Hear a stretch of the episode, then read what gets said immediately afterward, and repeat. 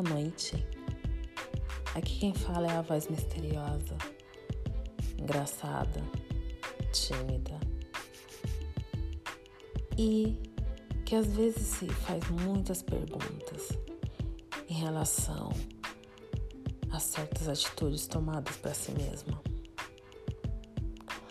Então, depois de uma bela reflexão, quando você está a ponto de querer conquistar alguém há meses e que essa oportunidade chega, você fica muito feliz, né? Todos ao seu redor, talvez que conheça essas pessoas é, que você admira, né? Onde é que seja, no trabalho, é, numa noitada, enfim, em casos que acontecem. Quando você para para observar os defeitos do outro, que você pensava que era a melhor escolha, né? Você passou meses e meses, né, namorando e tudo mais, aquela pessoa em sonhos. E com o tempo você vê que ela te decepciona mais do que você já podia esperar. Então, às vezes as pessoas falam: "Ah, mas por que que você insiste nessa situação, né, sabendo que você vai afundar o barco, né?" E eu não sei se vocês estão de acordo comigo, mas as situações às vezes que a gente fala, bom, essa é a vida da pessoa, falando de tal, e esta é a minha que estou vivendo agora. Uh, mesmo que a gente tenha escutado diversos relatos, né, de outras pessoas, certos golpes baixos, né, ou mentiras, ou mudanças de atitudes ariscas, né, de uma maneira assim que você nem mesmo consegue identificar o porquê. Uh, mesmo assim, você se fala, bom, minha história é minha história, cada pessoa é uma pessoa, não? Mas com o tempo você percebe que, mesmo você tentando fazer o melhor, dando o melhor de si, é, sempre aceitando o defeito do outro, sendo que às vezes o outro aponta o seu defeito, mais do que você mesmo, porque você já sabe que você estava entrando numa furada. Então, isso se chama a falsa esperança da realidade que você não quer aceitar. Então, às vezes, a gente se deixa levar muito pela simpatia das pessoas ou algo que a gente gosta muito nessa pessoa, assim, sabe? Que a gente fala, nossa, se eu perder essa pessoa, eu não vou poder resistir ver como ela sorri, como ela anda, ou como como ela se relaciona com as pessoas, né? A gente sempre tem uma admiração secreta por alguém em algum lugar. E principalmente quando essa pessoa é, é uma pessoa que, que você gostaria realmente de ter uma relação, né? E você vê com o tempo que a pessoa ela começa a te prometer muitas coisas, não?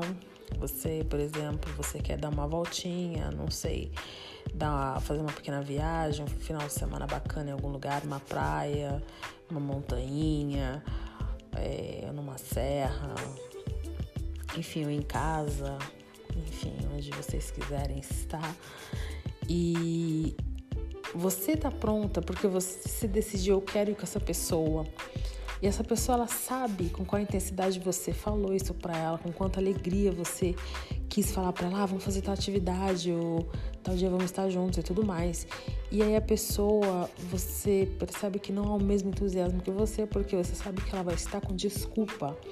E há alguma coisa no cérebro que ativa o nosso ponto de atenção quando as pessoas elas não reagem da mesma forma como nós poderíamos esperar, que seja timidamente, que seja é, feliz, não alegre de uma maneira alegre ou de uma maneira hum, surpresa, entendeu? Tá? Tem N é, reações. E o que eu acho mais engraçado é assim, né? Que às vezes a outra pessoa que propõe alguma coisa, você quebra sua cabeça dizendo, bom, eu tenho que programar alguma coisa porque ele propôs ou ela propôs.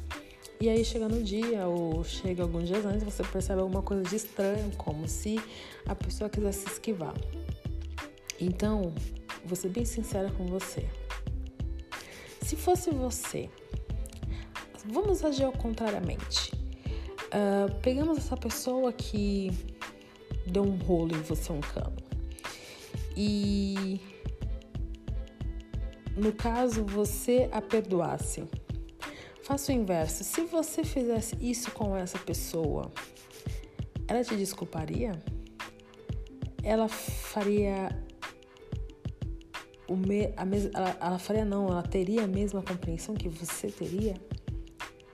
Faria escândalo, ah, mas você me fez perder tempo, não é assim que funciona, tá de brincadeira, ah, a gente não combina, ah, eu vou terminar, essas ameaçinhas bobas, sabe? Ou não vamos começar nada, enfim.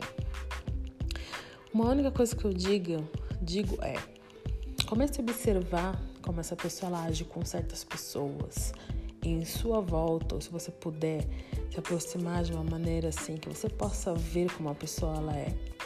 Lá em relação a você, você terá já um, uma comparação. Depois em seguida, aconselho muito também riso social, né? O que as redes sociais, desculpa. É bom sempre olhar, né? É, é interessante. E alguma coisa que é muito estranha, por exemplo, você está saindo com alguém durante meses, vocês dois têm riso social e a pessoa nunca pediu para te adicionar. Aí, sua cabeça vai pensar assim: bom, não pediu para me adicionar porque talvez é, não quer entrar na minha vida privada. Ou, ah, uh, talvez não quer que alguém me ache, do tipo que me comece a seguir, entendeu? Ou, enfim, mas uma única coisa que eu digo é: isso não é normal, tá bom? Porque eu acho assim, quem quer compartilhar alguma coisa com você, compartilha como compartilha com todo mundo, até em primeira mão. Porque eu tenho certeza que você que estiver me escutando, se você estivesse na viagem dos seus sonhos, tudo bem, ah, eu estaria aproveitando a viagem dos meus sonhos ao fundo, tá bom.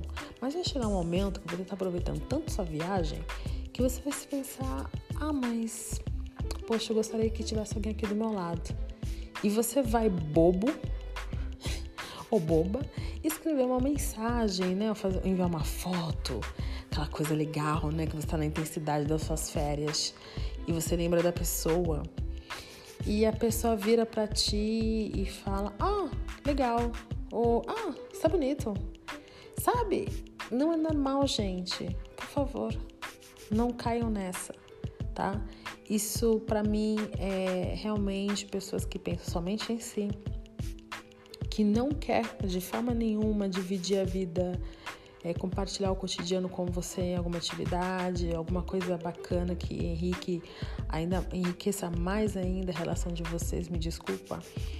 É, de uma maneira que vocês possam aproximar mais, para ter mais o que discutir, para ter é, diversos assuntos diferenciados do que em relação filme ou sexo, ou comida, ou essas coisas assim que você pode fazer sempre dentro de algum lugar fechado, sabe?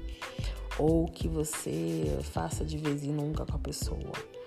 Então vamos acordar, porque isso eu chamaria de, de sanguessuga romântica, que é aquela pessoa que te suga todas as suas energias e não te revigora em nada não te elogia de maneira é, sensata e, e sincera.